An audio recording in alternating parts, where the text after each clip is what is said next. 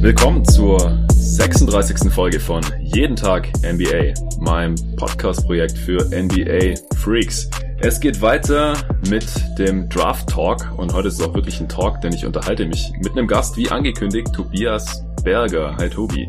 Hi Jonathan, danke für die Einladung. Ja, freut mich sehr, dass du jetzt heute mal dabei bist. Wir haben jetzt schon öfters drüber geschrieben, dass wir da irgendwas machen wollen. Jetzt ähm, haben wir es ja so gemacht, ich habe es schon mehrmals hier erwähnt, dass auf gotoguys.de für das wir beide schon sehr, sehr lange arbeiten. Also arbeiten ist ja, ja so hobbymäßig nebenher halt zum Spaß. Äh, der erste Teil rausgekommen ist vom Draft Talk über die Wings der Draft Class 2019. Das hatte der David Krutt mit dir zusammen aufgenommen. Ich habe dann am Sonntag ja noch den ersten Teil meines Wings Big Boards nachgeschoben in Folge 33. In der letzten Folge dann, Folge 35, den zweiten Teil meiner Wings und mit dir spreche ich jetzt heute über die Playmaker und die Bigs dieser Class. Aber bevor wir damit anfangen, darfst du dich mal noch kurz vorstellen, falls dich der ein oder andere Hörer noch nicht kennt von GoToGuys.de, wo du ja zuständig bist für das Draft Scouting eigentlich schon seit langen Jahren. Ja, sehr, sehr gern. Also erstmal nochmal danke für die Einladung. Ich finde das Projekt, was du jetzt gestartet hast, super toll. Ähm, wir kennen uns ja schon ein bisschen länger. Wir sind ja beide ähm, seit den ja, Kinderschuhen bei GoToGuys eigentlich dabei. Das müsste so 2011 oder sowas gewesen sein, als wir da beide angefangen haben, das Projekt hochzuziehen. Oktober 2010 haben wir, glaube ich, gelauncht und dann, also das Draft Scouting dann wahrscheinlich zur Draft 2011 ging es bei dir dann wahrscheinlich da los, richtig? Genau, für mich läuft natürlich die gesamte Welt nur in Draft-Jahrgängen ab. Also es war der Kyrie Irving-Jahrgang ähm, und ja. dann kam relativ schnell ähm, Anthony Davis mit der 2012er Draft dazu. Mhm. Ähm, ja, keine Ahnung. Ich bin natürlich auch schon langjähriger Basketball-Fan. Ich glaube, so meine erste Basketball-Erinnerung war so 2001, ein leidiges Halbfinale von Deutschland gegen Türkei, wo irgendwie Ademola Okulaja äh, Hedu nicht fault und dann die Türken äh, ins Finale einziehen. Ähm, mhm. Danach halt so dieser klassische Weg, äh, viel DSL ISF geschaut. Das war so zu den Zeiten, wo die Nets in Finals waren. Mhm. Ich mochte Jason Kidd immer sehr. Damals in meinen jungen Jahren habe ich mich natürlich noch nicht dafür interessiert, was die so abseits des Feldes machen. Äh, sonst wäre ich vielleicht nicht so großer Fan geworden, aber deshalb war es für mich dann auch was Besonderes, irgendwie ihn mit Dirk da bei der Meisterschaft zu sehen. Ähm, mhm. Und ansonsten ja, ich war auch mal in den USA für ein Jahr, so dieser klassische Highschool-Austausch war in Ohio. Und deshalb bin ich da auch ja sehr, sehr groß bei LeBron eigentlich, mag ihn als Typen und Spieler sehr. Das war 2007. Ich erinnere mich noch, dass ich mit meinem Gastbruder im Keller gesessen habe und wir haben dieses krasse Playoff-Spiel von ihm gegen die Pistons gesehen, wo er so die letzten 25 Punkte oder sowas gemacht hat. Also mhm. das war so auch der Durchbruch für mich so quasi als, als Basketball-Fan und danach war irgendwie dieses Fieber nicht mehr zu stoppen. Geil. Ähm, aber für mich ging es dann relativ schnell auch so um College-Basketball. Das ist halt auch noch so aus der USA-Zeit hängen geblieben. Ähm, fand ich ganz cool, dort auch mal bei den Unispielen abzuhängen. Ich fand die Atmosphäre mal toll und dann halt zu gucken, was mit den Leuten so passiert. Damals war äh, Greg Oden am College mhm. äh, in Ohio State, ist auch ins Finale gekommen.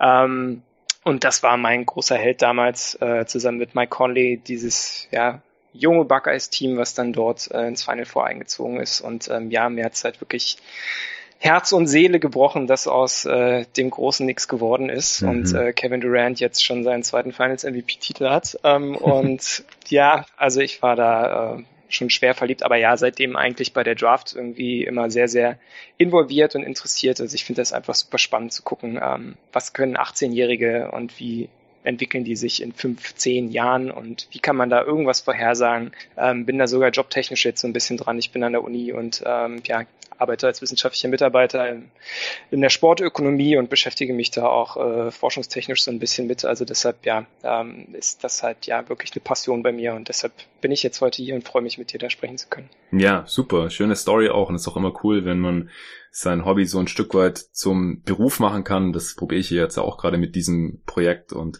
äh, die vielen Jahre bei GoToGuys.de, wo wir so, wo wir so hobbymäßig irgendwie Richtung Sportjournalismus, Basketballjournalismus was gemacht haben, das war auch mit ein Grund, äh, wieso ich dann im Master jetzt noch nach ein paar Jahren in einem anderen Beruf noch Journalismus studiert habe überhaupt, auch wenn ich jetzt nicht unbedingt Sportjournalist werden muss oder möchte, aber ich möchte das jetzt halt einfach mal nochmal ausprobieren. Der Schwerpunkt bei mir im Studium liegt eigentlich auf Wirtschaft und Politik Und wir sind ja auch nicht die Einzigen, bei denen das so ist. Das ist vielleicht auch ganz interessant. Ähm, der eine oder andere, der mal bei GoToGuys.de war, der ist jetzt auch noch im journalistischen Bereich irgendwo unterwegs. Zum Beispiel hier auch der Jan Karon ist auch so ein Gründungsmitglied. Ich weiß nicht, ob du dich an den noch erinnern kannst. Mit dem war ich genau. letztes Jahr mal zocken.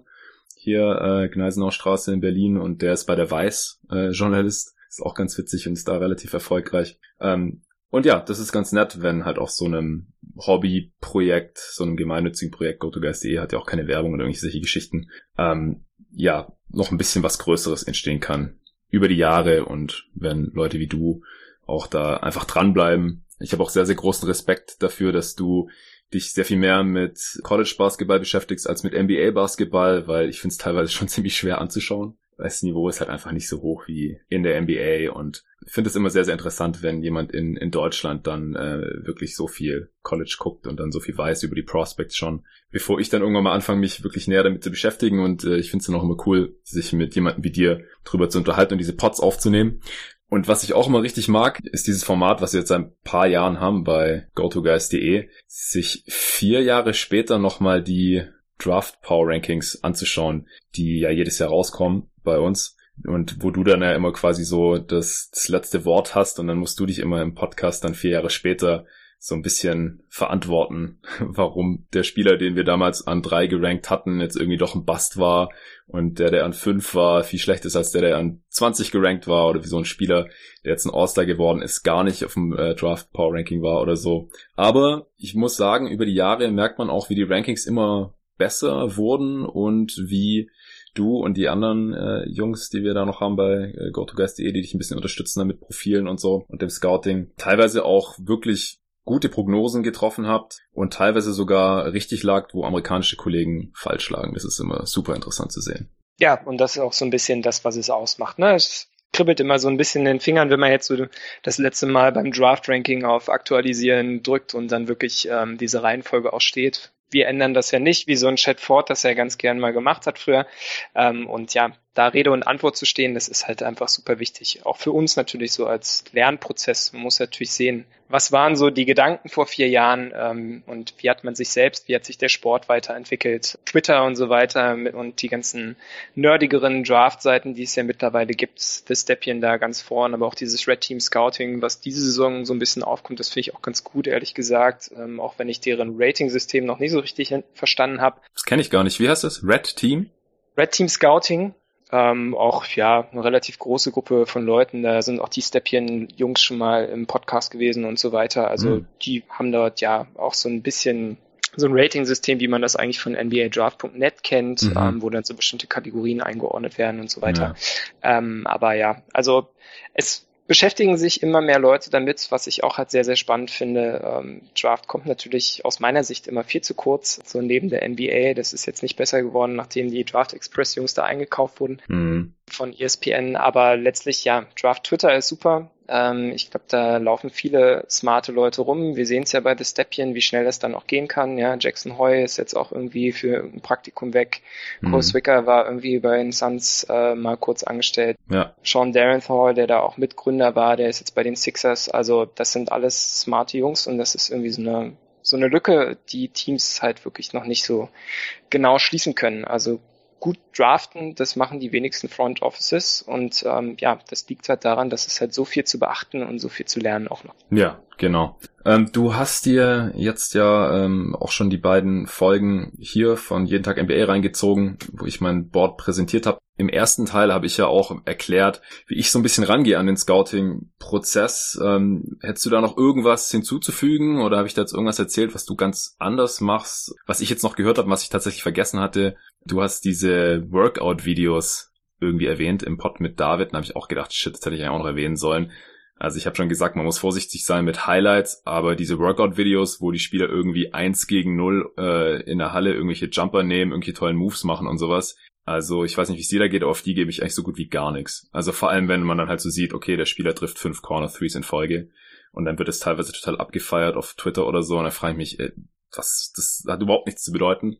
Ähm, also jemand, der Profi werden will, der sollte wahrscheinlich auch mal fünf Corner Threes in Folge treffen. Also ich glaube, wenn ich jetzt auf den Freiplatz gehe und ich habe in letzter Zeit echt nicht viel Basketball gespielt, dann könnte es auch passieren, dass ich fünf Corner Threes in Folge treffe und ich bin beileibe kein Shooter. Also das finde ich immer so nichtssagend. Man kann vielleicht die Wurfbewegung ein bisschen sehen, wobei die auch wieder anders aussehen kann dann im Spiel und wenn ein Defender da ist. Ähm, hast du da jetzt noch irgendwelche Kommentare zu, bevor wir dann einsteigen ins Board der Playmaker? Mm, gar nicht unbedingt. Also ja, diese Workout-Videos sind natürlich irgendwie wirklich sehr, sehr gefährlich. Ähm, du hast es ja schon angesprochen. Ähm, wenn man ein ganz guter Spieler sein möchte, dann sollte man gefälligst irgendwie nur gegen eins treffen. Interessant ist es dann halt wirklich eher in die andere Richtung, wenn man sieht, okay, das Wurfvideo ist jetzt gerade bei dem Spieler wirklich viel geschnitten oder so ähm, und es werden gar nicht so viele Würfe in Folge getroffen. Ähm, ich weiß nicht, ich habe eigentlich auch Medienstudium im Hintergrund, das fällt einem dann sofort auf, so solche Schnitte. Mhm. Äh, wenn man da woanders herkommt, vielleicht gar nicht so unbedingt. Ansonsten ja, das, was ich da auch meistens mitnehme, sind halt so Interviews. Ähm, ich das ist ja eigentlich immer dieser große Part, der uns jetzt hier in Europa und wahrscheinlich aber auch den Leuten in den USA eigentlich fehlt, den Draft-Journalisten dort halt so dieses, wir sehen, was sie auf dem Platz machen, obwohl es natürlich immer noch mal was anderes, jemand in einer Halle gesehen zu haben, ja, ähm, aber ähm, ja, halt einfach so ein Gefühl dafür zu bekommen, was das für Menschen sind, das ist natürlich auch immer spannend. Also wie drückt derjenige sich aus? Was äh, sind Sachen, die wichtig sind? Ja, also keine Ahnung, wenn sich jemand ähm, mit Kobe vergleicht oder sowas, äh, dann ist das halt immer schon schwierig, wenn jetzt irgendwie Kobe auch ja als schwieriger Spieler zu sehen ist. So, ja, mal abgesehen davon, was dann derjenige jeweils noch für Voraussetzungen mitbringt. Also ja, das ist halt immer sehr, sehr schwierig. Ähm, deshalb ja, äh, einfach viel viel Film gucken. Ich habe da teilweise so die Herangehensweise auch einfach mal vier, fünf Spiele an einem Tag hintereinander zu gucken, gerne auch auf anderthalbfacher Geschwindigkeit und dann wirklich dieses äh, Tunneling, was auch Mike Schmitz ganz gerne wohl macht, äh, zu betreiben. Also einfach nur den einen Spieler angucken, was dann leider manchmal so ein bisschen traurig ist, weil natürlich der Basketball drumherum verloren geht. Äh, mhm. Oft weiß ich dann wirklich nicht, wie es steht und so. Ähm, also das das ist natürlich auch nicht unbedingt immer ideal. Also man muss sich natürlich auch immer angucken, wie ist der Teamkontext, mhm. ähm, welche Körpersprache hat der Spieler und so weiter. Das sieht man natürlich nicht, wenn man ein Spiel jetzt so super schnell guckt. Also da möglichst viel sehen, gute Gegner auswählen, das ist halt vielleicht auch immer noch interessant, ja. Also man sollte sich jetzt nicht irgendwie das Spiel ge gegen die D2 School aus dem Non-Conference Schedule angucken, sondern halt schon irgendwie schauen, dass man hochwertige Matchups vielleicht gegen andere Prospects erwischt oder so. Da würde ich immer viel mehr drauf geben als ähm, ja, als irgendein random Spiel, wo jetzt auch jemand irgendwie mal heiß laufen kann. Also da muss man halt immer so ein bisschen gucken, wie da auch die Competition ist. Also das ist zum Beispiel, wenn wir dann später über Moran sprechen, ähm, ganz wichtiger Punkt, dort mhm. vielleicht auch die richtigen Spiele gesehen zu haben. Ähm, mhm. Also genau. Ansonsten würde ich gar nicht so viel anders machen. Ansonsten ist immer eine Philosophiefrage auch noch genau. Man, wir unterhalten uns ja immer viel so über Archetypes und so weiter. Ähm, welcher Spielertyp ist derjenige. Das ist vielleicht auch nochmal interessant, wenn wir irgendwann über Zion sprechen. Ähm, aber genau, das können wir auch zu gegebener Stelle machen und dann steigen wir jetzt vielleicht mal ein. Genau, fangen wir an mit den Playmakern und bevor wir da jetzt die Boards hochkraxeln und bei den Playmakern müssen wir wirklich nochmal sagen, es ist ein sehr, sehr kurzes Board. Also ich habe es bei den Wings ja schon gesagt, wenn man sich jetzt mal so die Mocks anschaut, dann sind von den ersten 30 Spielern so mindestens die Hälfte Wings normalerweise. Und dann tendenziell von den verbleibenden circa 15 Spielern sind die meistens auch, die meisten auch eher noch Bigs. Das heißt, es gibt vielleicht so vier, fünf, sechs Spieler, die man als Playmaker oder als äh, ja kleinere Guards, als Spieler, die man jetzt nicht als Wing äh, kategorisieren würde, weil sie hauptsächlich mit dem Ball in der Hand agieren und das machen eben nach wie vor natürlich noch primär die kleineren Spieler. Und die Spieler schauen wir jetzt heute mal an. Aber von denen gibt's halt nicht so viele, die jetzt Potenzial haben, in der ersten Runde gedraftet zu werden oder bei euch die Herangehensweise ja immer, was das Draft Power Ranking auf GoToGuys.de angeht, hat der Spieler eine realistische Chance auf eine NBA-Karriere, also kann er ein konstanter Rollenspieler sein, der sich einige Jahre in der Liga halten kann. Bevor wir uns das angucken, vielleicht noch ähm, kurz allgemein zur Rolle der Playmaker gerade in der NBA. Das hatte ich bei den Wings ja auch schon nochmal unterstrichen, wie wichtig Wings gerade sind in der Liga heutzutage. Eine Liga, die immer mehr Richtung Smallball geht, Richtung Skillball geht, wo immer mehr eher noch ein Wing mehr draufgeschmissen wird und äh, ein traditioneller Big eher runtergenommen wird, gerade in der Crunch-Time, gerade in den Playoffs, gerade dann in den späteren Playoff-Runden auch und wo man oft das Gefühl hat, da fehlt jetzt gerade eigentlich eher noch ein Wing in der Rotation oder im Kader. Oder es könnte zumindest nicht schaden, wenn man da noch ein, zwei hätte, die gerade auslaufen können und vielleicht mal äh, wissen, wo der Korb hängt. Wie siehst du das jetzt gerade bei Playmakern oder was muss für dich ein Playmaker mitbringen, damit er eine Chance auf eine NBA-Karriere hat aus deiner Sicht? Also ja, du hast es schon schön beschrieben, dass gute Playmaker eigentlich sehr, sehr rar gesät sind, ähm, beziehungsweise wenn es halt kleinere Spieler sind, ähm, ganz besondere Stärken mitbringen müssen. Also mhm. dort sind wir bei guter Effizienz, also weil kleinere Spieler in der immer größer werdenden Liga, beziehungsweise also die Liga wird ja in der Mitte größer. Ja, mhm. wir, wir, tendieren ja eher zum Small Ball, wenn wir von oben drauf gucken, dass ähm, ja gar große Center vom Feld gespielt werden können. Andererseits lassen sich halt zu kleine Guards auch offensiv dann beziehungsweise defensiv dann attackieren. Ähm, und deshalb ja, also eine gewisse Größe sollte jemand mitbringen, dann ist halt der Wurf ungemein wichtig. So dieses, was man früher mal hatte, Pass First Point Guard, so dieses, äh, dieses Schema, das ist irgendwie was, was ich probiert habe, komplett abzulegen, für Spieler irgendwie als Schablone anzulegen. Also da muss bei mir gar keiner mehr reinpassen. Für mich ist eher so diese ähm, Verbindung zwischen Vision, gutem Decision Making, das ist halt eigentlich das Wichtigste mhm. äh, für jeden Spieler äh, auf jedem Level, der den Ball in der Hand hat. Derjenige, der den Ball hat, der muss einfach gute Entscheidungen treffen. Ja. Ähm, und da kann halt jede Entscheidung auch die richtige sein. Ähm, aber genau, guten Wurf, bisschen Passing-Gefühl, Vision sollte stimmen, gutes Gefühl für Spiel. Äh, das sind so die Sachen, die mitgebracht werden müssen. Verteidigung ist teilweise zu ignorierend bei Playmakern, aber auch da kann man halt nicht super klein sein, siehe Isaiah Thomas beispielsweise. Also das kann einem dann immer auf die Füße fallen. Ja selbst wenn man irgendwie offensiv super krass ist. Deshalb ja, ist, ist Größe natürlich auch ein gewisser Faktor, weil das halt einfach ähm, ja so diesen Margin of Error wirklich sehr, sehr klein macht, wenn man ein sehr kleiner Spieler ist. Und ähm, deshalb ja so diese kleinsten Playmaker, die mag ich auch meistens nicht. Ja, genau. Also ich sehe es eigentlich ganz genauso, alles, was du gerade gesagt hast. Bei den kleinsten Guards oder bei den Playmakern ist Defense sicherlich nicht so wichtig wie auf den anderen Positionen in der NBA. Das ist so im Prinzip je größer die Position, desto wichtiger ist die Defense, denn desto näher verteidigt man tendenziell am Korb. Und da hat unser äh, Chefredakteur von GoToGuys ja auch mal einen Artikel darüber geschrieben, Herr Dennis Spielmann, dass oder warum die Defense von Playmakern eigentlich nicht so wichtig ist. Also wenn man jetzt halt sagt, Defense macht 50 Prozent des Spiels aus, was ja theoretisch richtig ist, denn jedes Team muss normalerweise so viele Possessions verteidigen in einem Spiel, wie es selber in der Offense ist. Aber das ist, gilt halt nicht für jeden, für jede Position oder für jeden Spielertyp. Denn äh, wenn ein Playmaker, der hat erstens mal nicht so viel Einfluss auf die Defense, weil er halt, wie gesagt, relativ weit weg vom Korb ist, relativ wenig helfen muss, normalerweise schauen muss, dass er seinen eigenen Mann vor sich hält, ist natürlich gut, wenn er in der Pick-and-Roll-Defense nicht total abused werden kann und da ganz gut über die Screens drüber kommt oder im Idealfall sogar switchen kann, wenn er einigermaßen kräftig ist oder lange Arme hat. Können viele natürlich auch nicht, aber das ist dann auch kein Weltuntergang. Aber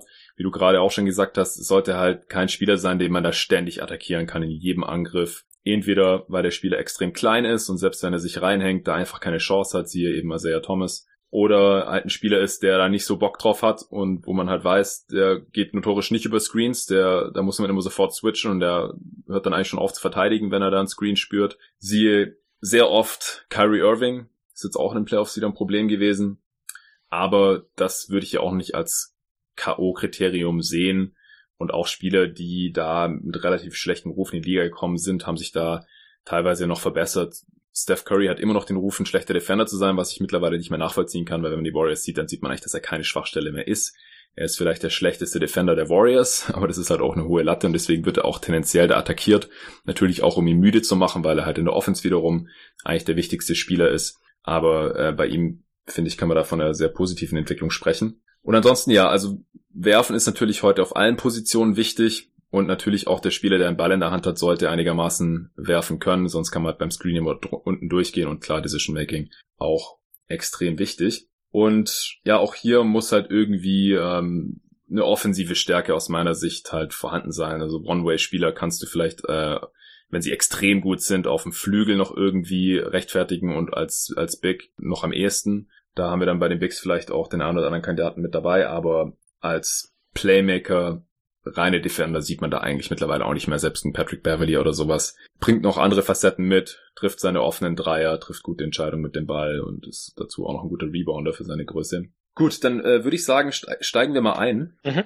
Ich glaube, wen wir auf eins haben, ist da relativ uninteressant. Wir gehen äh, trotzdem mal von unten nach oben, um es noch so halbwegs spannend zu machen. Ich glaube, dass Morant der mit Abstand beste Playmaker in dieser Draft ist, ist mittlerweile allen klar oder haben alle schon mal von gehört, aber wir gucken uns jetzt vielleicht halt einfach nochmal die anderen Spieler an, die da noch in Frage kommen, entweder in der Lottery gedraftet zu werden oder zumindest vielleicht in der ersten Runde. Ich muss dazu sagen, dass ich jetzt nicht so viel Zeit investieren konnte wie in die Wings. Erstens mal finde ich die Wings am interessantesten äh, und es gibt halt auch am meisten davon äh, in dieser Draft. Und zweitens konnte ich mich auf die Wings halt den ganzen Sonntag vorbereiten. Ich hatte es im Pod, glaube ich, auch erwähnt. Und dann gestern, bevor ich den zweiten Part aufgenommen habe, auch nochmal ein, zwei Stunden. Und deswegen, heute musste ich dann arbeiten, gestern auch schon ein bisschen. Und ähm, dann blieb nicht allzu viel Zeit, in die Bigs und Playmaker zu investieren. Deswegen habe ich von manchen jetzt auch noch nicht so viel gesehen. Der eine oder andere war ja aber auch äh, in der March Madness vertreten, wo ich dieses Jahr ziemlich viel gesehen habe. Deswegen würde ich dich jetzt mal bitten, vielleicht den ersten Namen rauszuhauen. Ja, ist relativ schwierig, weil du, glaube ich, gesagt hast, dass du so vier, fünf Spieler hast. Also ich habe nur drei, die mhm, ich okay. Bord nehmen würde. Und da wären wir eigentlich schon relativ schnell bei Kobe White. Ähm, Playmaker von UNC, ähm, war Freshman für North Carolina, hat vor allem mit seinen tollen Haaren äh, überzeugt. ähm, das hatten wir ja schon öfter mal in unseren Pods auch erwähnt. Ähm, hatte schon an, an Highschool irgendwie so einen krassen Afro und dann hatten wir noch eine Amateur Hour zu ihm auch während der Saison aufgenommen, als es gegen Duke ging. Mhm. Ähm, ja, eigentlich ein, ein Scorer, der äh, an der Highschool in North Carolina einige Rekorde aufgestellt hat, war dann auch so in diesem erweiterten Team USA ähm, Nationalmannschaftskreis vertreten und ähm, hat jetzt in seiner Freshman-Saison mehr Punkte erzielt als Michael Jordan damals für die jetzt in seiner Freshman-Saison. da können wir jetzt draus machen, was wir wollen. 16 Punkte pro Spiel. ja, genau. Ähm, also deshalb ja jetzt nicht so super krass. Ja. Ansonsten vielleicht noch so die, die rein technischen Daten. Also wird 19,3 in der Draft sein. Das ist relativ jung, 6'4 groß, also da auf jeden Fall der größte Playmaker jetzt, ähm, zumindest bei mir in der Liste. 6'5 Wingspan nur, was mhm. so ein bisschen traurig ist und glaube ich auch ja so eine kleine Achillesferse für ihn sein wird, ähm, weil ansonsten würde seine Größe ja was bringen. Ähm, aber du hast das ja schon schön im Wings Podcast beschrieben, dass halt auch nicht nur Größe, sondern vor allem auch Länge. Im Englischen wird ja da immer sehr, sehr schön äh, unterschieden, hat besonders eine Rolle spielt ähm, und ja, ansonsten 190 Pfund schwer, eher so auf der leichten Seite zu finden, wenn man sich so seine Körpergröße anguckt. Ja. Also ich weiß nicht, wie viel hast du von ihm gesehen? Ähm, und äh, ich habe ein paar Spiele von UNC gesehen und auch das gegen äh, Duke geschaut. Ich war letztendlich ja nicht in dem Pod mit dabei, aber ich fand ihn interessant, vor allem auch wegen seiner Größe und da ist es jetzt schon ein bisschen enttäuschend, dass er wahrscheinlich doch nicht so switchable ist, weil er halt ja sowieso nicht so kräftig ist. Vielleicht kann er ein bisschen was draufpacken, aber halt auch relativ kurze Arme hat. Also ich hatte es ja auch gesagt, wenn die Armspannweite nur so groß ist wie die Körpergröße, eben 6'5, dann ist es immer eher äh, ein Nachteil, weil es gibt halt auch kleinere Spieler, die dann auch eine Wingspan von 6'5 haben und äh, da hat ihm dann seine Körpergröße im Endeffekt keinen Vorteil mehr verschafft. Aber ich mag ihn auch. Er kann halt alles so äh, ein bisschen, also in erster Linie Scorer, aber kann halt schon auch ein bisschen passen, auch ganz solide werfen, also 35% seiner drei getroffen bei 233 Attempts, ist eine sehr große Sample Size, auch 80% seiner Freiwürfe getroffen, wo 130 von genommen hat. Also das äh, macht da schon Mut, dass er halt auch auf dem nächsten Level dann ein solider Shooter sein kann. Ich glaube, dass die Frage ist, ob man ihn oder Garland jetzt als besser achtet in dieser Draft und ich hätte den Stand heute sogar über Garland, über den wir dann bestimmt gleich noch sprechen. Okay. Ja, das ist sehr, sehr spannend, weil ich nämlich Garland eher so in der Morant-Richtung hab. Krass, und, okay. Ähm, ähm, mich sehr ärgert, dass ich nur vier Spiele von ihm sehen konnte. Ähm, also ja, White ist für mich eine Stufe unter den beiden auf jeden Fall. Also ich bin da jetzt auch noch nicht so gefestigt in meiner Meinung, muss ich sagen. Ist nur so mein Eindruck und ich habe äh, auch viel mehr von White gesehen als von Garland, weil er eben sich verletzt hat, Meniskusriss, glaube ich. Und äh, wie gesagt, White eben im, im Tournament gespielt hat und da äh, habe ich dann eben einige Spiele von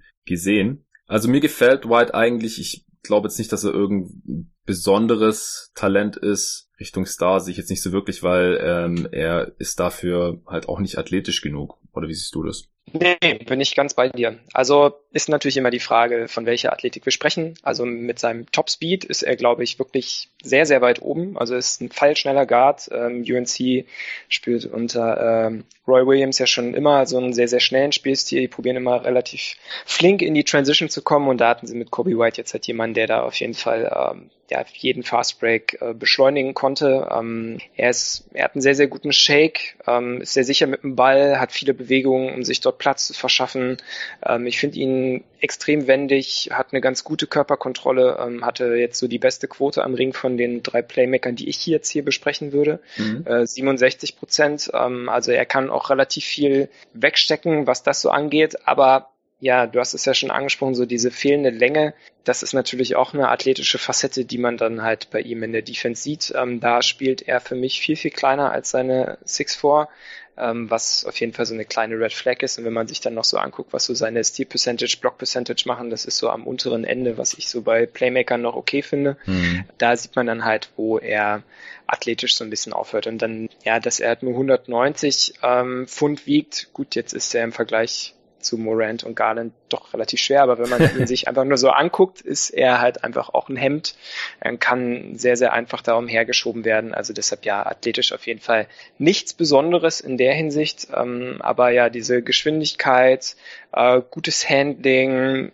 der Wurf ist solide, würde ich auch sagen, also diese 35 Prozent sind for real. Ich glaube, das ist das so, was er übertragen kann. Er könnte viel besser sein, wenn sein Decision-Making besser wäre. Also er nimmt halt auch sehr, sehr schwierige, schwierige wilde Pull-Up-Dreier, auch gern früher in der Shotclock mal. Mhm. Ähm, also das drückt so ein bisschen seine, seine Quote da auf jeden Fall runter. Deshalb ist so dieses 35 Prozent auch was, was ich wirklich als übertragbar sehe, gerade so mit seinen 80 Prozent Freiwürfen. Ja, also Decision-Making ist so bei mir so das größte Problem mit ihm. Ich würde ihm nicht meine NBA Offense Fulltime anvertrauen wollen. Also ich kann mir vorstellen, dass er gern mal so gegen Second Unit sehr, sehr gut agiert, beziehungsweise ja neben einem anderen Playmaker noch so ein bisschen mhm. äh, Ballhandling übernimmt und dann kann er auch sehr, sehr viel machen. Er ist sehr kreativ mit dem Ball, er kann auch gut passen, er kann Pick and Roll laufen und so weiter, aber er trifft nicht immer die ideale Entscheidung. Guckt gern auf sich, kann sich da auch überraschend gut immer selbst Würfe und Platz und so weiter generieren.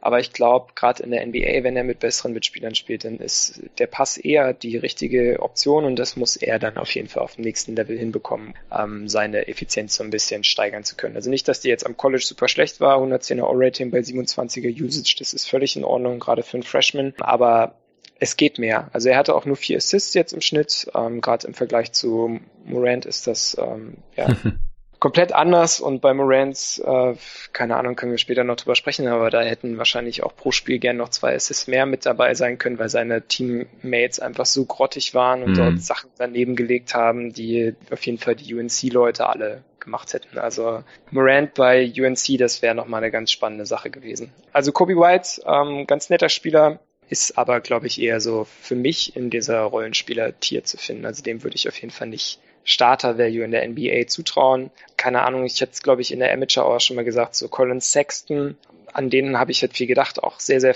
fallschneller Guard, Score First, passt von der Größe, glaube ich, auch ganz gut. Der ist, glaube ich, auch in einem guten Team auch nicht unbedingt der beste Spieler, sondern halt jemand, der so einen Scoring Punch von der Bank bringt, vielleicht so der Six Man ist, gerne auch Crunch Time spielen kann, ähm, aber es ist halt keiner, der dein Team trägt. Und ähm, das ist so ein bisschen das, was wir ja eigentlich in der Playmaker-Rolle suchen müssen, wenn jemand den Ball viel in der Hand hat. Weil das bedeutet ja, dass jemand anders den Ball nicht in der Hand haben kann. Mhm. Ah, hast du irgendeinen Spielervergleich oder sowas im Kopf gehabt? Oder beziehungsweise was war so das Level, was du für White auf NBA-Niveau gesehen hast, so vor dem geistigen Auge? Ja, also vielleicht nochmal für die Hörer, die jetzt noch nicht so vertraut sind mit den äh, GoToGuys Draft Power Rankings. Ihr unterscheidet da zwischen fünf Tiers, richtig? Superstar, All-Star, Starter, Rollenspieler. Es sind nur vier. Und dann halt die Busts, genau, die wir gar nicht ja, ganz genau. listen, obwohl ja. wir da ja auch manchmal noch so Fool's Gold gelistet haben, genau, Spieler, die hoch gerankt sind, aber die wir gar nicht als Rollenspieler sehen. Gibt es in diesem Jahr nicht so viele. Ähm, also deshalb ja, wird es da glaube ich auch nichts mehr geben jetzt im Hinblick auf die Draft. Genau, und dann halt immer das, was eben so das mittlere aus eurer Sicht oder deiner Sicht realistischste Outcome ist. Und da würde ich jetzt Kobe White auch reinpacken. Er kann vielleicht im einen oder anderen Team auch ein solider Starter werden. Colin Sexton hatte ich jetzt gar nicht so auf dem Schirm als Vergleich, aber jetzt, wo du es gerade dargelegt hast, fand ich es eigentlich ziemlich passend. Er ist zwar kleiner von der Körpergröße her, aber die Wingspan ist ziemlich genau gleich lang. Ich glaube 6'6 habe ich gerade gesehen. Ich glaube, dass White defensiv noch ein bisschen besser sein kann als Sexton es jetzt war. bei den Cavs im ersten Jahr und der Dreier wahrscheinlich auch von Anfang an ein bisschen stabiler ist. als Sexton sich jetzt übers Jahr gesteigert. Er hatte zwar eine gute Quote, hat aber einfach extrem wenig genommen und dann immer mehr. Aber ansonsten kommt es wahrscheinlich schon hin. Vielleicht ist White auch sogar noch ein bisschen besserer Playmaker für andere. Ja, aber ich denke insgesamt passt es schon ganz gut. Also ich erinnere mich auch, dass es teilweise ein bisschen wild war, was seine Entscheidungen angeht. Das kann vielleicht mit ein bisschen mehr Reife, also ist erst 19 und Erfahrung und vielleicht dann auch NBA-Coaching noch ein bisschen besser werden. Kann mir auch gut vorstellen, dass er sich dann das Playmaking mit einem balldominanteren Wing teilen kann. Da könnten dann beide von profitieren, gerade auch, weil er ja, wie wir schon gesagt haben, jetzt ein äh, solider Shooter sein sollte und so halt auch dann Off-Ball funktionieren kann das Profil zu Kobe White hat bei uns Fabian geschrieben und deshalb ähm, kann ich mal dessen Spielervergleiche noch mit anführen. Also er hatte irgendwie so im Bad Case Brandon Jennings, halt jemand, der sich auch gern überschätzt, mhm. ja, mit seinem Scoring zu viel will und so weiter. Und er hat eigentlich so als Good bis Best Case Jamal Murray gesehen, hat also die Idee, ihn mit ja, einem guten Big, der vielleicht auch Playmaking-technisch was äh, liefern kann, zu paaren, weil ähm, ja, also Kobe White kann halt ganz gut werfen, besonders, also besser eigentlich aus dem Spot-Up. Er nimmt halt nur sehr, sehr viel Pull-Up-Sachen. Da jemanden noch an der Seite zu haben, irgendwie so einen One-Two-Punch bilden zu können mit einem Big Man oder vielleicht auch einfach einem großen Wing, das sollte ihm helfen und dann halt nicht so dieser primäre Initiator sein zu müssen. Das sollte ähm, ihm mehr Möglichkeiten geben. Also das war so die Idee, die Fabian hatte bei uns aus der Redaktion. Hm, ja, Best Case kann ich mir auch vorstellen, dass es vielleicht Richtung Jamal Murray geht, der auch so ein Combo-Guard ist. Extrem streaky, deswegen, wenn man jetzt nur seine krassen Performances auf dem Schirm hat. So krass ist Kobe White dann wahrscheinlich nicht, aber dafür hat Murray halt immer wieder so schlechte Spiele, dass er im Mittel dann jetzt bisher doch noch kein so toller Spieler ist, kein so toller Scorer ist und defensiv ist da bisher auch noch nicht allzu viel los gewesen, aber hat jetzt auch ganz gute erste Playoffs gespielt. Ich glaube, das reicht dann auch zu Kobe White. Ähm, wann sollen wir denn über die Spieler sprechen, die du jetzt offensichtlich nicht auf dem Board hast, wenn du nur drei hast? Das ist ja dann nur noch Garland und Morant logischerweise. Also wir können die gern jetzt machen, wenn du Lust hast. Genau, also ich habe noch überlegt, und wir müssen jetzt auch nicht schrecklich viel über die sprechen, aber Carson Edwards ist halt auch ein Spieler, den ich viel im Tournament gesehen habe und der in Mox teilweise noch in der ersten Runde geführt wird, zumindest. Hat ein ganz krasses Tournament gespielt, da verschiedene Scoring- und Dreierrekorde gebrochen, hat zehn Dreier pro Spiel genommen, ist ein sehr, sehr kleiner Guard, aber halt unendliche Range, aber hat wenig Assists gespielt jetzt am College, also hat die meisten Würfe genommen einfach bei seinem Team und war da einfach für Scoring zuständig. Äh, ich fand ihn auf dem Level da ziemlich beeindruckend. Aber ich glaube, wir haben auch während der March Madness schon mal kurz über ihn geschrieben. Da habe ich auch schon gesagt, also den nächsten Curry sehe ich jetzt nicht gerade. Also einfach auch, weil er ein Kopf kleiner ist, äh, gefühlt als Curry. Und äh, in der NBA dann einfach das nicht mehr anbringen können wird, was er da äh, in der March Madness gezeigt hat. Also vom Körperbau her geht Carson Edwards eher so Richtung Jamil Nelson oder Fred Van Vliet, finde ich. Also so ein eher gedrungener, kräftiger, ziemlich kurzer Guard. Er ist six Fuß groß, aber hat eine 6'6 Wingspan. Also ziemlich lange Arme, längere auch als Kobe White jetzt. Aber ja, ich glaube einfach, dass er in der NBA als Scoring Guard maximal der mit Abstand schlechteste Starter sein kann, wenn man da wirklich nur einen Shooter braucht oder halt dann äh, irgendwie von der Bank kommt und so ein Scoring Punch sein kann. Warum hast du ihn jetzt nicht auf dem Board und was waren jetzt genau die Rekorde, die er gebrochen hat? Hast du das noch im Kopf? Also er ist, glaube ich, im, ist er nicht im Elite 8 gegen Virginia rausgeflogen. Das war das Overtime-Game. Wie dem auch sei, er hat auf jeden Fall nicht alle Spiele, also er hat verhältnismäßig wenig Spiele in der March Madness gemacht und trotzdem einen Dreierrekord aufgestellt. Genau, ja. irgendwas von. In, in drei Spielen äh, hat er den dann, glaube ich, direkt gebrochen oder so. Auf jeden Fall guter Shooter, ähm, hat für Purdue gespielt, Junior, ähm, krasse Scoring-Zahlen aufgelegt, ähm, aber ja, ähm, du hast es gerade schon genannt, also bei ihm macht mir die Größe so ein bisschen ähm, Sorgen. Mich hat die Wingspan ehrlich gesagt überrascht jetzt, 6'6. Ähm, ja, mich auch. ähm, das hätte ich ihm jetzt nicht zugetraut und ähm, ja, also keine Ahnung, beim Playmakern liegt für mich die Latte eigentlich relativ hoch, weil ähm, ein Backup möchte ich nicht in der ersten Runde draften. Also die, die Mavs haben, glaube ich, so Jalen Brunson mit so einem der ersten Second Rounder genommen. Ähm, keine Ahnung, da kann man Edwards jetzt vielleicht auch mal angucken oder so, aber ich würde halt keinen First Rounder in ihn investieren, weil halt einfach Backup Playmaker zwar schon eine interessante Position sein kann und auch irgendwie dir einen gewissen Wert bringt, wenn du Playmaking und so weiter in der Second Unit hast, beziehungsweise dich das halt hart beschneidet, wenn das eben nicht der Fall ist. Aber andererseits sind das halt auch gerade die Spieler, die zuhauf vorhanden sind ähm, und die man sich auch irgendwie relativ billig reinholen möchte. Deshalb möchte ich mir bei, bei Playmakern, die, äh, die ich auf, bei uns aufs Board nehme oder halt damit irgendwie in der ersten Runde ähm, draften würde, ja, die müssen mir halt irgendwie schon was bringen, wo ich sagen kann, okay, das ist auf jeden Fall ein sehr sicherer sechster, siebter, achter Mann und bei Carson Edwards wäre ich halt eher vorsichtig mit der Sache. Ich habe mir zu ihm eigentlich nur, weil ich mir schon dachte, dass er kommt, zwei Zahlen aufgeschrieben, also genau dieses er ist ein krasser Shooter, er hat super viel geworfen und hat wirklich fast vier Dreier pro Spiel getroffen im Durchschnitt, was natürlich echt eine Hausmarke ist. Ja. Aber andersrum, also er hat jetzt als Junior nicht geschafft, 50 Prozent am, Ring, am Ring zu finishen. Mhm. Das ist halt super schwierig für NBA-Spieler also fürs, fürs NBA-Level dann. Und ähm, ja, ich kann mir halt auch vorstellen, dass er dann defensiv attackierbar ist und so weiter. Und deshalb würde ich ihn eher weiter hinten ziehen und mir gerne angucken, aber fürs Board hat es bei mir auf jeden Fall nicht gereicht. Ja. So gut sein, sein Wurf auch ist. Also das muss man ihm ohne Frage lassen und damit wird er sich auch irgendwie einen Job holen, sei es irgendwie hohes Level Europa oder was auch immer. Er wird sicherlich auch seine ein, zwei Tassen Kaffee in der Liga trinken, ähm, aber ja, fürs Board nicht bei mir. Ja, und das ist vielleicht auch nochmal ein gutes Beispiel dafür, dass ähm, gute College-Zahlen halt noch lange keinen guten NBA-Spieler machen. Äh, also nochmal 24 Punkte pro Spiel aufgelegt, also noch mehr als RJ Barrett zum Beispiel. Klar, Barrett war ein Freshman und Edwards jetzt eben im dritten Jahr am College hat 10,6 Dreier pro Spiel genommen in 35 Minuten pro Spiel. Das ist ziemlich krass. Davon äh, knapp 36 Prozent getroffen auf 100 Possessions hat er 18 Dreier genommen.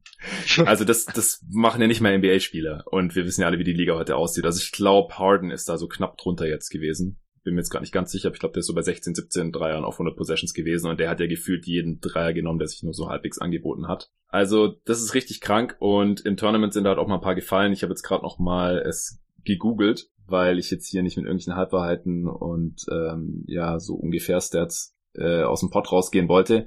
Er hat 42 Punkte einmal gemacht, er hat 10 von 19 Dreiern getroffen. Und das war eben äh, der Rekord für die Dreier dann im Tournament. Er hat in vier Spielen 28 Dreier reingehauen, also sieben Dreier pro Spiel im Schnitt. Und davor der Dreierrekord im Tournament waren 27, aber den hat Glenn Rice erstens mal vor 30 Jahren aufgestellt, 89, und zweitens mal in sechs Spielen. Genau. Also, also nicht mal irgendwie Steph Curry oder so. Weiß nicht, wie tief war der mal im Tournament? Elite Eight, glaube ich. Ja, also genau gleich. Also eigentlich, ja, genau.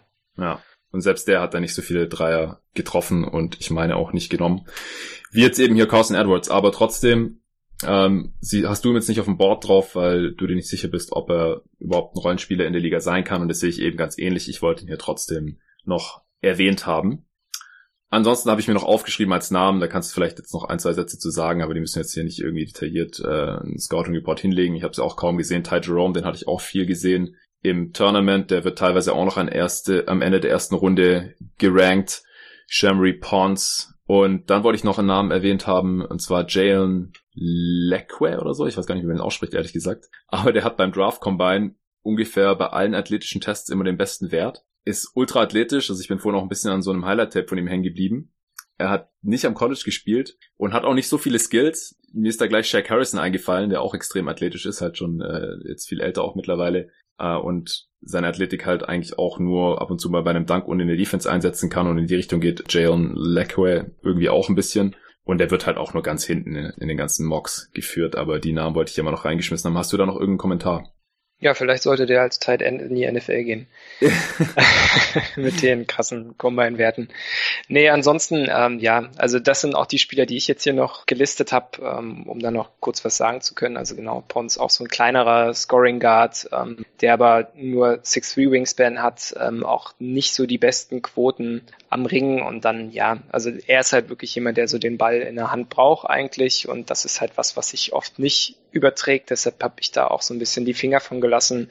Ty Jerome, vielleicht sogar der wichtigste Spieler für die Cavaliers und bei ihrem Titel-Run jetzt. Äh, ich mochte ihn auch sehr. Ich bin ein großer Fan so von seinem Decision-Making, von, auch vom Wurf, äh, von seiner Herangehensweise ans Spiel. Aber bei ihm ist halt so dieser Athletic Threshold die Frage, ob er das, was er so am College noch zeigen konnte, er auch schon älterer Spieler, ähm, dann auf den nächsten Level bringen können wird, weil er ist jetzt schon nicht der schnellste, ähm, er hat eine negative Wingspan, was mhm. sehr, sehr ungewöhnlich ist, ähm, aber ja, was halt ihm auch in der NBA dann nicht helfen wird. Also deshalb ist so auch so die Frage, ähm, ob man jetzt jemanden draftet, der vielleicht irgendwie Backup als Ceiling hat. So, ähm, also das muss ich auch in der ersten Runde nicht nehmen, sondern das ist für mich ein Zweitrundenspieler. Ansonsten ja, Justin Wright Foreman wird jetzt gerade irgendwie noch gehypt, den habe ich aber auch noch nicht gesehen, aber das ist jetzt mhm. vielleicht was, was hochkommt. Vielleicht dann die Hörer schon mal den Namen gehört, falls der irgendwie gedraftet wird, so ein krasser Senior Scoring Guard, ähm, der auch ein bisschen größer ist, ein bisschen athletischer. Vielleicht ganz interessant, aber ich glaube, wir können mal zu Garland und zu Morant gehen. Ja, noch kurz vielleicht äh, zu, zu Jerome die Zahlen, weil du jetzt hier so ein paar Sachen angeschnitten hast. Also er hat mit Virginia den Titel geholt, zusammen mit ähm, DeAndre Hunter und er ist six, knapp 6'6 sogar, aber halt negative Wingspan, das heißt 6'4. Deswegen wird er da von seiner Länge auch nicht großartig profitieren können. Athletisch ist er auch nicht, hast schon gesagt, fast 22 Jahre alt, äh, weil es auch drei Jahre dort war. Ja, ich wollte ihn hier jetzt halt noch erwähnt haben, weil vielleicht können ihn seine Smarts und Skills irgendwie in die Liga bringen. Als Best Case hat The Ringer zum Beispiel auch einen größeren José Calderon angeführt, was vielleicht auch schon nicht so vielversprechend ist. Und ich fand hier den Satz ganz betreffend talented playmaker and shooter who moves at 3G, but his mind calculates actions on the floor at 5G. okay, ja, also ja. sein, sein Körper kommt halt nicht so richtig hinterher. Ähm, ja, einfach ein nicht so athletischer White Dude, wie er im, im Buche steht. Gerne jetzt dein Case für Garland über Kobe White. Okay, also ich bin tatsächlich nah dran, ihn auch in Richtung Moran zu schieben. Ja, krass. Ich, ja, ähm, aber okay. Ähm, Darius Garland für, für Vanderbilt letzte Saison gespielt, sich leider relativ schnell verletzt. Du hast schon gesagt, er musste am Meniskus operiert werden, was genau kaputt ist. Das habe ich nicht recherchieren können. Hat dann aber auch relativ schnell einfach seine Zelte abgebrochen und sich auf die Draft vorbereitet. Also ich weiß nicht, ob das irgendwie so eine Verletzung sogar gewesen wäre, die es ihm erlaubt hätte, in Tournament zu spielen oder so, auch wenn da die Commodores ohne ihn natürlich gar nicht hingekommen sind. Ähm, Ticken älter als Kobe White, 19,4 Jahre alt, 6'3, 6'5 Wingspan, 175 Pfund nur, also jetzt auch körperlich keine krasse Erscheinung oder so.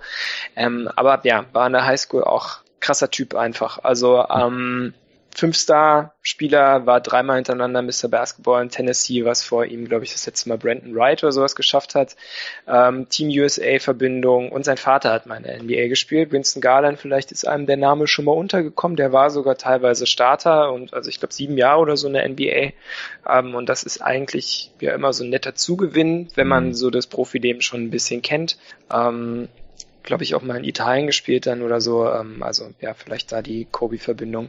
Hm. Okay, ähm, ansonsten, ähm, ja, es gab leider, und das halt wirklich als großer Disclaimer, das habe ich auch nochmal ins Profil geschrieben, wirklich nur vier Spiele zu sehen und davon war die Competition jetzt auch nicht so geil. Also sie haben ein Spiel gegen USC gemacht, gegen äh, Kevin Porter Jr.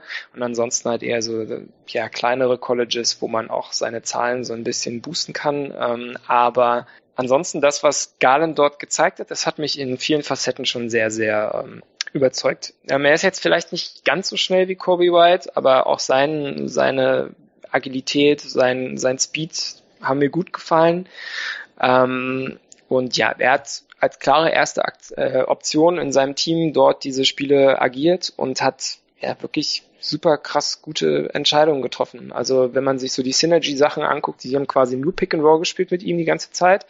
Ähm, aber er hat dort einfach, äh, ja, wie so ein kleiner Zauberer, immer die richtigen äh, Sachen gefunden. Also teilweise auch weiterführende äh, ja, Advanced Passes. Ähm, dann das, was er ganz gut macht, ist so dieses Probing. Man hat irgendwie so diesen, seinen Verteidiger noch so hinten an der Hüfte ähm, und guckt dann mal noch, was man so machen kann, wartet dann vielleicht irgendwie, dass sich Passing Lanes oder Driving Lanes ergeben und so. Also er hat da wirklich sehr, sehr viel Geduld und ähm, gute Vision meiner Meinung nach und weiß halt immer, was um ihn herum passiert. Und dann das, was halt für mich das Wichtigste bei ihm war, aber das ist halt immer so ein bisschen schwierig jetzt zu sagen bei der kleinen Sample Size. Ich würde sagen, er ist der beste Pull-Up-Schütze dieser Draft und wenn es ja ein Skill gibt, der die NBA dominieren kann, dann ist es halt irgendwie Pull-Up Besser als Edwards. Ähm, ja, keine Ahnung, ob er das Volumen hätte stemmen können jetzt so als Freshman, aber das, was er so gemacht hat, das war schon ziemlich, ziemlich gut. Also auch, ja, sehr, sehr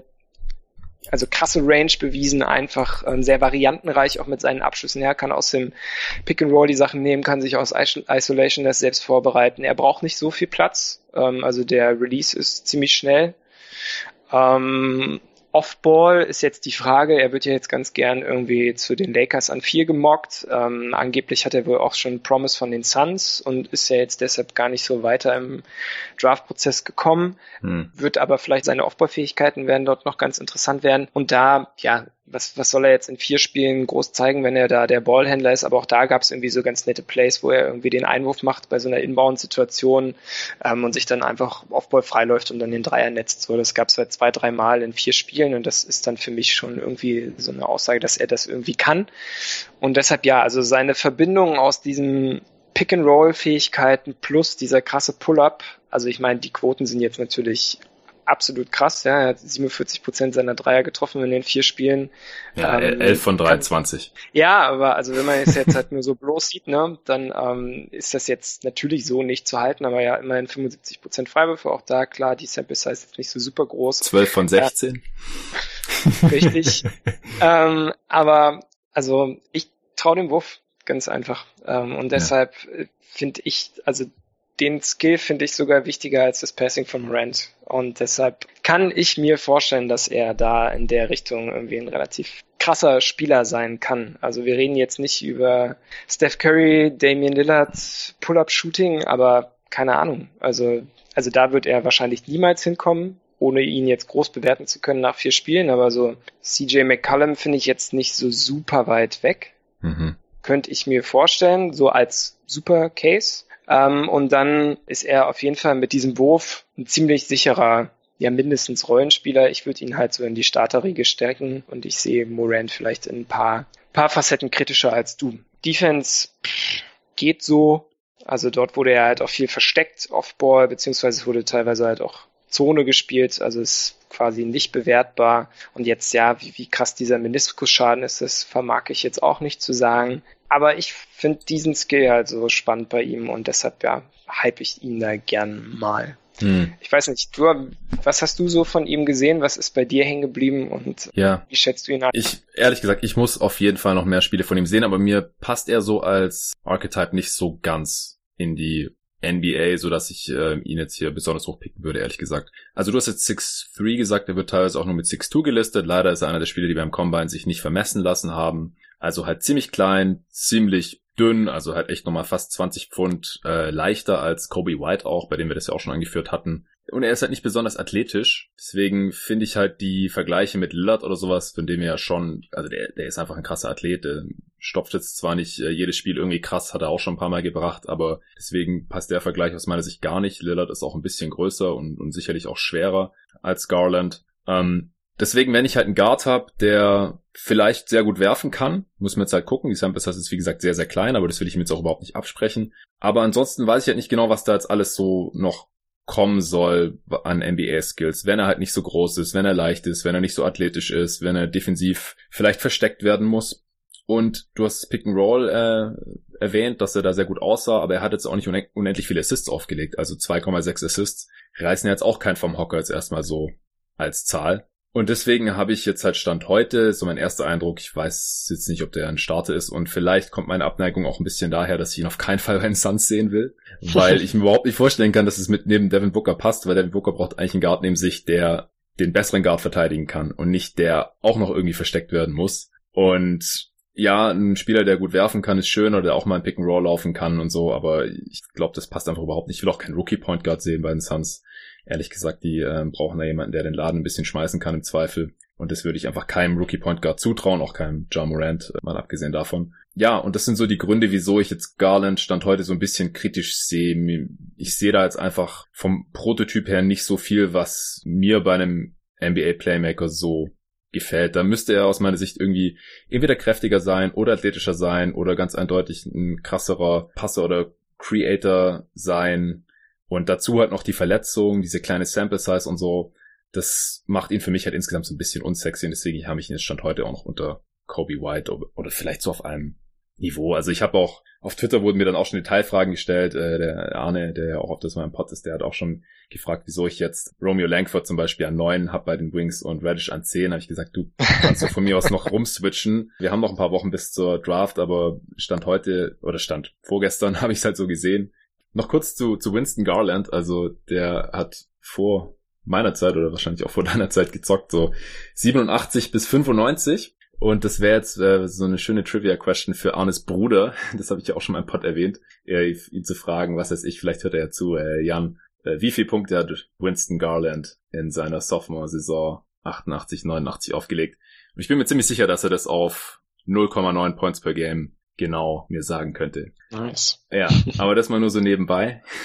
vielleicht, vielleicht kann Arne mir dann sagen, äh, oder kann ihn für, für mich fragen, mir dann sagen, ob er es wirklich gewusst hat. Ähm, zurück aus der NBA der späten 80er und frühen 90er zu Garland, Garlands Sohn, Garland den Jüngeren. Witzig, dass er jetzt hier mal kein, kein Junior hat, aber gut, er hat auch einen anderen Vornamen als sein Vater. Ich finde es auch immer ein bisschen lächerlich, wenn Spieler ein Junior oder the Second oder the Third oder Senior oder sowas äh, hinten sich dranhängen in der NBA, obwohl der Vater oder natürlich auch der Sohn nicht in der NBA spielen und man da jetzt irgendwie gar keine Unterscheidung brauchen würde. Gut, Darius Garland was hättest du jetzt dem noch zu entgegnen, was ich gerade gesagt habe, bevor wir dann zu Morant kommen? Viele Beweise kann ich nicht anführen, weil ich halt einfach nicht die Spiele habe, um da irgendwas groß zeigen zu können. Es ging bei mir einfach nur so um dieses Gefühl, was ich hatte, als ich ihm so zugeguckt habe. Du hast jetzt irgendwie so Assists angesprochen. Da hat er nur drei jetzt im Schnitt gehabt, so über diese vier Spiele. Aber ich habe jetzt nicht das Gefühl gehabt, dass er irgendwie oft Leute verpasst hat oder irgendwie eigensinnig geworfen oder gehandelt hat oder so, sondern er hat einfach gute Entscheidungen getroffen. Ähm, und ja, das sieht man vielleicht auch an der Effizienz, die irgendwie so leicht besser ist als das, was Kobe White gemacht hat, obwohl er auch teilweise Turnover-Probleme jetzt hatte, ähm, wenn man sich einfach nur die Statistiken da reinzieht. Aber wie gesagt, auch das wieder mit so einem Grain of Salt, weil halt, ja, in vier Spielen, da kann man halt auch einfach mal irgendwie blöde Pässe ins Auswerfen oder sowas und dann ist, sieht das halt relativ krass aus. Mhm. Also er hatte, glaube ich, zwei Turnover im Schnitt oder sowas auch. Also sein Assist-to-Turnover-Ratio war jetzt nicht so super. Ähm, sein Finishing am Rim war jetzt auch nicht so super toll. Ja, war dann nur bei 60 Prozent, aber was er zum Beispiel aus der Midrange gemacht hat, ähm, 56 Prozent, da waren noch viele Pull-Up-Sachen dabei. War sehr, sehr variantenreich, was so auch Floater und sowas anging. Also ich denke, er ist einfach ziemlich gut und dass irgendwie jemand mit einem Pull-up und ähm, auch in einem schmächtigen Körperbau was werden kann, also sieht man jetzt eigentlich so an Trey Young, ähm, ich, er ist jetzt nicht der Scorer, der Trey Young ist. Ja, und auch nicht äh, der Passer, oder? Ah, also ja. Trey Young ist krass. Das, also. das Trey Young auf jeden Fall besser. Ähm, auf jeden Fall. Da können wir uns unterhalten, ob Morant an, an Trey Young ja. kommt. Ähm, also genau, nee, das auf jeden Fall auch nicht. Aber ja, es geht, man kann damit Erfolg haben, aber die Frage ist halt, ob er irgendwie ähm, Primary sein kann und das wahrscheinlich, ja, müsste man schauen. Ähm, also es ist ultra schwer zu bewerten, einfach, ja, weil es nur diese vier Spiele gibt. Aber ich habe ein gutes Gefühl und ich würde tatsächlich darauf wetten, dass er ziemlich besser, also ziemlich viel besser wird als Kobe. Okay, gut, dann äh, ist es bestimmt eine Sache, über die wir noch ein bisschen diskutieren können, bis dann am 20. Juni irgendein Team den einen vor dem anderen wählen wird unweigerlich. Mhm. Kommen wir zu Ja Morant, der Spieler, den äh, die allermeisten an zwei auf dem Board haben, also auf dem kompletten Board dieser Draft direkt hinter Zion Williamson, aber natürlich auch mit gehörigem Abstand hinter Zion Williamson. Also es gab so ein paar äh, Leute, die ein bisschen aus der Reihe tanzen wollten und vielleicht mal hier für Morant argumentieren wollten, um ein paar Klicks zu bekommen oder sowas. Das ist natürlich aus meiner Sicht überhaupt nicht zu verteidigen. Aber ich hätte ihn jetzt hier trotzdem mit ziemlich deutlichem Abstand auf eins des Playmaker-Boards. Vielleicht erstmal die Essentials. Es wird sicherlich der ein oder andere schon ein Highlight-Tape von ihm gesehen haben. Er hat eben bei Murray State gespielt, da kannst du das, kannst du gleich noch ein bisschen einordnen gerne, also ein kleines College, von dem die meisten wahrscheinlich noch nie irgendwas gehört haben. Hat da fast 25 Punkte pro Spiel aufgelegt und eben auch 10 Assists im Schnitt. Und ich meine gehört zu haben, dass es der höchste Assist-Durchschnitt seit sehr, sehr lang oder sogar aller Zeiten war. Kann es sein? Also ja, also Trey Young war da ja auch relativ nah dran, diese 2010 ja. am College zu machen, aber ich glaube, es gab es einfach noch nie. Ja, also dass jemand zweistellig Assists aufgelegt hat, überhaupt. Ja. Also sind 10,0, also sehr genau im zweistelligen Bereich, aber ja, ist auf jeden Fall schon mal eine krasse Hausnummer. 5,7 Rebounds hat er auch noch mit eingestreut, äh, ist extrem athletisch, auch eher auf der schmalen Seite vertreten mit 6'3, also durchschnittlich groß, Wingspan wurde auch nicht vermessen. Soll aber ziemlich lang sein. 6'7 wird bei The Ringer jetzt angegeben, also über zwei Meter ist dann äh, auch schon auf jeden Fall positiv. Äh, Wurf sieht ein bisschen funky aus, aber ist jetzt auch ganz solide gefallen mit 36% bei 157 Attempts. Freiwurf fällt auch gut mit über 80% bei 272 Attempts. 1,8 Steals hat er auch noch mit beigesteuert, 0,8 Blocks durch seine Athletik und anscheinend relativ lange Wingspan. Kann er da auch noch ein bisschen was machen, aber er hat auf jeden Fall auch seine Schwächen und ich denke, auf die sollten wir uns jetzt hier auch konzentrieren, denn die Stärken können wahrscheinlich die meisten auch so schon sehen und vielleicht fängst du direkt mal damit an, wenn du ihn ja jetzt nicht so weit vor Garland hast. Oder beziehungsweise vielleicht erst nochmal kurz zu seiner Situation, damit man das ein bisschen besser einordnen kann, auch hier diese krassen Stats. Mhm.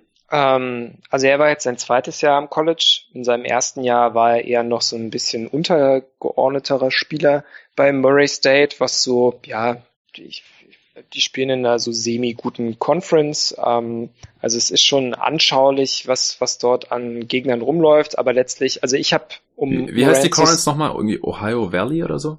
Ohio Valley, glaube ich, ja. Das klingt schon ziemlich ländlich irgendwie. ja, aber die hatten zwei Teams im, im Tournament dieses Jahr. Also deshalb, ja, es gab zumindest einen großen Widersacher in Belmont und ähm, also schon okay. Ähm, aber letztlich, ich kann sagen, also ich habe mir auch nur die Spiele, die bei Ken Palmer auf Tier A gerankt werden, also gegen größere Colleges und so weiter angeguckt. Das waren so die Tournament-Spiele. Dann haben sie gegen Auburn mal gespielt, gegen Alabama und noch irgendwas. Ähm, also ja, um, um ihn einfach auch gegen gute Competition zu sehen, weil ja, also diese, gerade wenn man da in tiefen Conference Games drin ist, dann kann Morant da einfach die Gegner auffressen. Das ist athletisch halt wirklich ein ganz anderes Level. Ne? Da spielen dann nicht äh, irgendwelche unathletischen White Dudes, die eigentlich hm. ja nebenbei studieren und vielleicht irgendwie jetzt Walk-on spielen. Ja. Ähm. Ähm, Ansonsten aber Murray State, also ich glaube, Campaign hat auch bei Murray State gespielt. Also es wäre jetzt nicht das erste Mal, dass sie auch einen NBA-Spieler ah. produzieren. Ähm, ja, ist jetzt nicht so die Erfolgsstory eigentlich, leider. Ja, aber ganz grundsätzlich, also es ist jetzt nicht das erste Mal, dass diese Schule irgendwie irgendjemanden dort hat. Ähm, aber andererseits, also Murray State, ich glaube Racers heißen sie, ähm, die haben natürlich ganz andere Trainingsvoraussetzungen auch als jetzt, wenn Morant bei Duke oder so gespielt hätte. Ja, also das, da muss man sich, glaube ich, auch nichts vormachen. Ähm, ja, und ansonsten hat er jetzt natürlich in seinem zweiten Jahr ähm, die Schlüssel in die Hand bekommen und hat halt alles gemacht ähm, für, für Murray State. Also 33er Usage, ähm, erste und zweite Option gefühlt für das Team, ähm, aber hat das, glaube ich, sehr, sehr gut gelöst. Ähm, wir haben es ja gerade schon angesprochen, also sein Passing ist so das, was er eigentlich am besten kann. Da finde ich es halt sehr, sehr spannend, wie gut er auch mit links ist, im Dribbling, im Passing. Ähm, also da extrem beidhändig. Das können auch nicht so viele Spieler, aber das ist halt mhm. auch was, was Trey Young auf jeden Fall kann. Guter Pick-and-Roll-Spieler. Ähm, aber weshalb ich ihn nicht so super mega klar als besten äh, Playmaker dieser Klasse sehe, ist halt eigentlich sein Pull-Up-Wurf. Also Offball hat er sowieso nicht so viel machen können und da ist halt dann auch noch eine Frage, die sich stellt, wie gut er Offball mal sein kann, weil er höchstwahrscheinlich nicht der beste Spieler eines guten Playoff-Teams sein kann. Aber abseits dessen, also wenn man jetzt nur seine Tournament-Spiele gesehen hat, dann verstehe ich das, wenn man ihn mit Abstand als besten Playmaker dieser Klasse sieht. Gerade im Tournament hat er halt, und jetzt gibt's natürlich immer diesen netten Recency-Bias, hat viel auch auf the Dribble getroffen. Er hat, glaube ich, zufälligerweise seine meisten Dreier der Saison auch im Tournament getroffen. Ich weiß nicht, ob es gegen Beta, gegen Florida State, mhm. müsste ich jetzt nachgucken, aber auf jeden Fall hat er da sechs Dreier gemacht.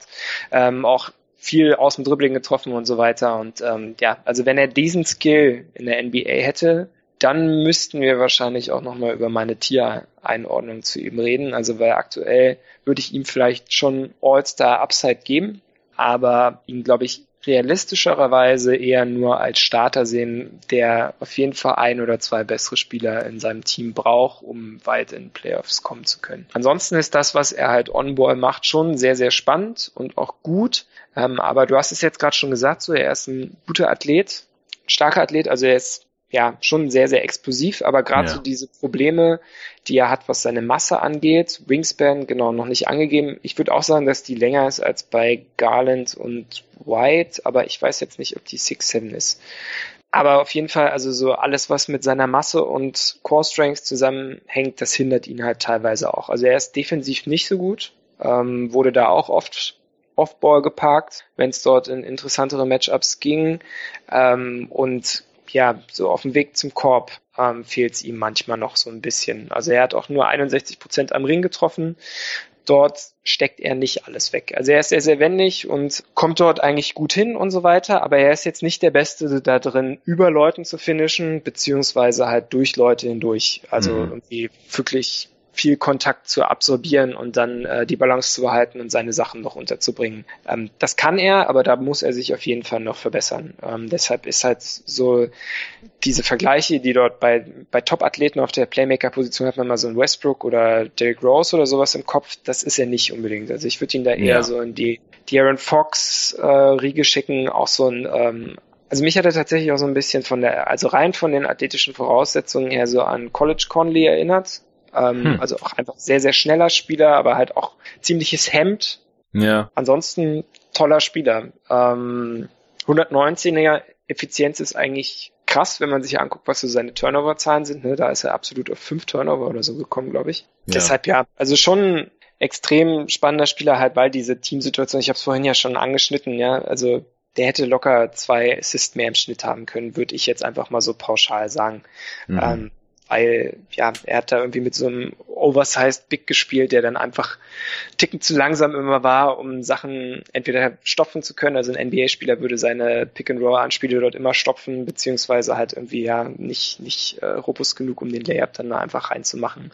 Äh, die Werfer waren nicht so super toll und da war es eigentlich jetzt schon ein krasser Erfolg, dass Ja Morant auch sein, äh, sein Team ins Tournament geführt hat, äh, musste da auch im Conference Tournament äh, ziemlich krass abliefern und ähm, das ist ja tolle Saison für ihn gewesen und ähm, ja, und dass er an zwei genommen wird, da, da gehen wir ja von aus, aber er ja. hat auf jeden Fall auch seine Schwächen. Ähm, hast du gesehen, dass er am Knie operiert wird? Oder wurde jetzt schon? Ja, ja, aber ich glaube, das ist nicht so besorgniserregend. Also klang zumindest jetzt nicht so fand ich ganz spannend, weil jetzt der zweite Spieler ist, der das macht. Also bei Cam Reddish ähm, kam mhm. das jetzt auch raus, dass der auch irgendwie noch was hat machen lassen und jetzt seine schlechte Saison darauf schiebt. Da okay. ging es, glaube ich, um irgendwelche Bauchmuskelsachen. Ganz interessant, dass das, also es kam noch nicht so oft vor, dass irgendwie sich Leute jetzt zu diesem Zeitpunkt so eine Mini-OP reinschieben. Also jetzt bei Moran soll es vier Wochen dauern, bei Reddish sechs Wochen, bis sie wieder was machen können. Ähm, aber ist jetzt halt vor Workouts, was glaube ich aber für Reddish kritischer ist als von Moran, wenn er mhm. sowieso schon bei den Grizzlies äh, mehr oder minder so ein Promise hat und ja. Ähm, ja da ziemlich sicher gepickt werden wird. Ja, schade, dann sehen wir die vielleicht gar nicht in der Summer League, weil die fängt ja dann schon in einem Monat ungefähr an. Mhm. Äh, bei Radish macht es vielleicht sogar ein bisschen Sinn, wenn er irgendwas Richtung Core Strength äh, hatte, dass er nicht so gut gefinisht hat am Ring vielleicht. Also keine Ahnung, ist jetzt relativ spekulativ. Ja, vielleicht haben Teams das jetzt auch gesehen, wenn sie seine ähm, Medicals gesehen haben, dass da irgendwas nicht stimmt und so und haben dann gesagt, äh, er soll es jetzt lieber mal richten lassen. Also ergibt schon irgendwo Sinn. Auf jeden Fall. Und wenn es nur ein Next-Level-Agenten-Move ist, der einfach dafür sorgt, dass er irgendwie fünf Plätze weiter oben genommen wird, weil es halt eine Ausrede für seine Statistiken gibt. Also ja, genau. Würde ich jetzt aber natürlich pauschal nicht unterstellen. Also klar, wenn was gemacht wird, dann ist da meistens was kaputt. Ja, ja, nee, klar, auf jeden Fall, aber der Zeitpunkt ist halt interessant. Ja, bei Morant, klar, muss man dann natürlich hoffen, dass, äh, wenn er was im Knie hat, dass es ihn nicht irgendwie athletisch einschränkt. Das wäre natürlich ziemlich schade. Ich finde auch nicht, dass man ihn jetzt irgendwie mit Westbrook oder so vergleichen kann, weil ihm da einfach die Power fehlt. Also Westbrook ist einfach eine Dampframme auf dem Weg zum Korb nach wie vor. Kann genauso hoch springen wie äh, Morant, aber ist halt einfach viel, viel kräftiger. Konnte da schon immer gut Kontakt absorbieren. Aber Morant zieht ja auch ziemlich viele Freiwürfe, also von der Possessions 12,5. Das ist schon ziemlich gut. Das ist auch das, was wahrscheinlich seine Effizienz ziemlich gerettet hat. Und auch, dass die Dreier halt einfach gefallen sind, auch wenn sie jetzt nicht so gut aussehen. Sein Release ist halt ziemlich niedrig. Er springt kaum bei seinem Wurf und so. Und ja, hat auch teilweise richtig üble Misses dabei, gerade aus der Midrange, wenn er da Pull-Ups macht. Aber ich habe es vorhin nicht ganz gecheckt. Du meinst, was macht jetzt äh, größere Sorgen? Sein Spot-Up-Dreier oder sein Pull-Up-Dreier? Oder warum denkst du dann, dass seine Quote auch bei so vielen Versuchen, auch sieben auf 100 Possessions, ist auch nicht wenig, trotzdem so gut war? Ich traue seinem Pull-up-Dreier nicht. Ähm, hm. Und das senkt so sein Ceiling für mich. Mhm. Ähm, also ich glaube, dass er werfen kann. Da brauchen wir, also da brauchen wir uns nicht drüber unterhalten, aber ich glaube, dass er, wenn er wirklich so diese krass gefeierte erste Option mit irgendwie All-Star-Ambitionen oder sowas sein möchte, dann muss er den Pull-up-Dreier auch nehmen und treffen können. Und das war mir nicht sicher genug. Okay. Und deshalb sehe ich ihn vielleicht nicht so ja, mit so hohem Potenzial wie vielleicht manch anderer. Mhm. Ich halt glaube, dass der Wurf schon wichtiger ist als sein Passing. Also oder bei einem Playmaker allgemein, dass der Wurf Ticken mehr wert ist als der als Passing und Vision. Ähm, sehen wir ja zum Beispiel bei, was weiß ich, Lonzo Ball, der ja, einer der besten Passer auch in der NBA vielleicht ähm, sein könnte, aber ja, der Wurf äh, hindert ihn daran, halt irgendwie mehr Wert als Spieler generieren zu können. Ähm, deshalb, genau. Ist ja ja. Das passt jetzt natürlich vom Spielervergleich absolut gar nicht, aber jetzt so ganz grundsätzlich die Überlegung, dass ähm, der Wurf schon ein so wichtiges Tool ist, gerade halt als aus dem Pull-up äh, für, für eine erste Option oder auch zweite. Ähm, das ja, das fehlt mir halt so bei Morant ein bisschen. Mhm. Ähm, und deshalb sehe ich ihn nicht so super optimistisch wie, wie vielleicht manch andere, aber ohne Frage ein sehr guter Spieler. Ja, ich weiß auch nicht, ob ihn jetzt alle so als Surefire All-Star sehen. Das tue ich auch nicht, aber auf jeden Fall, oder einfach so ein mittleres Outcome würde ich jetzt halt aktuell so als Fringe All-Star oder sowas sehen. Dafür hat er mir einfach schon genug gezeigt, was ähm, hat die Athletik und auch die funktionale Athletik ist immer wichtig. Ja? Also es bringt ja nichts, wenn jemand jetzt irgendwie ein 44er Vertical hat und halt trotzdem nicht zum Korb kommt. Aber das tut er ja, er zieht Freiwürfe. Ähm, ich glaube, dass er sein, seine Kraft oder Stabilität beim Finish dann noch verbessern kann in der NBA, wenn er da dann in so ein Strength Program reinkommt. In der NBA wird er selbst bei den Grizzlies wahrscheinlich auch nicht so viel machen müssen offensiv, dass er dann für die Defense vielleicht auch keine Energie mehr hat. Das muss man ja auch mal sehen. Sein Workload war ja, war ja richtig krass. Ich meine, wenn du 25 und 10 auflegst für ein Team, dann äh, in der Defense auch noch alles zu geben, das ist dann vielleicht schon fast ein bisschen viel verlangt. Da müssen wir dann mal noch gucken, wie sich das in der NBA entwickelt. Aber ich sehe halt jetzt keine krassen Flaws in seinem Spiel. Also der Wurf könnte besser sein, aber er trifft ihn halt auch schon einigermaßen und den Freiwurf auch. Und das ist einfach schon, gerade auch im Vergleich mit dieser Class, ja, die meisten Prospects sind einfach, haben so einen krassen Flaw oder sogar zwei. Und das sehe ich jetzt bei ihm hier halt eigentlich nicht. Und was mich bei Garland stört, habe ich ja vorhin auch schon gesagt. Und deswegen sehe ich Morant hier halt äh, schon einiges über Garland und auch richtig gerankt an zwei in dieser Class und so weiter. Und die Grizzlies können echt froh sein, dass sie den zweiten Pick bekommen in der, in der Lottery, denn er kann der Franchise auf jeden Fall hier ein gutes Stück weiterhelfen im Rebuild. Mhm. Okay, äh, Völlig überraschend hat es jetzt schon sehr, sehr lang gedauert hier unsere Aufnahme. Deswegen würde ich sagen, das reicht jetzt für Part 1 des Draft Talks mit dir, Tobi. Und wir machen dann mit dem Big Board der Big Man im zweiten Teil weiter. Der erscheint dann später in der Woche, denn dazwischen kommt Game 3 der NBA Finals, wozu ich dann natürlich auch wieder aufnehme. Ich habe auch schon einen Gast gebucht, der hat schon auch auf Twitter verraten, dass er dabei sein wird diese Woche. Ich verrate es trotzdem noch nicht. Wer weiß, kann immer was dazwischen kommen und ist dann blöd, wenn äh, man hier was ankündigt, was da nicht passiert. Aber was ich auf jeden Fall versprechen kann, ist, dass den zweiten Teil mit Tobias Berger geben wird zu den Bigs, denn den nehmen wir jetzt hier gleich im Anschluss auf, aber der kommt dann einfach zwei Tage später. Ja, vielen Dank fürs Zuhören auf jeden Fall schon mal. Lasst uns gerne Kommentare da. Der Tobi ist auch sehr, sehr aktiv auf Twitter und diskutiert da gerne über die Draft Class unter tberger-gtg könnt ihr ihm folgen. Vielen Dank dir, Tobi, und vielen Dank fürs Zuhören.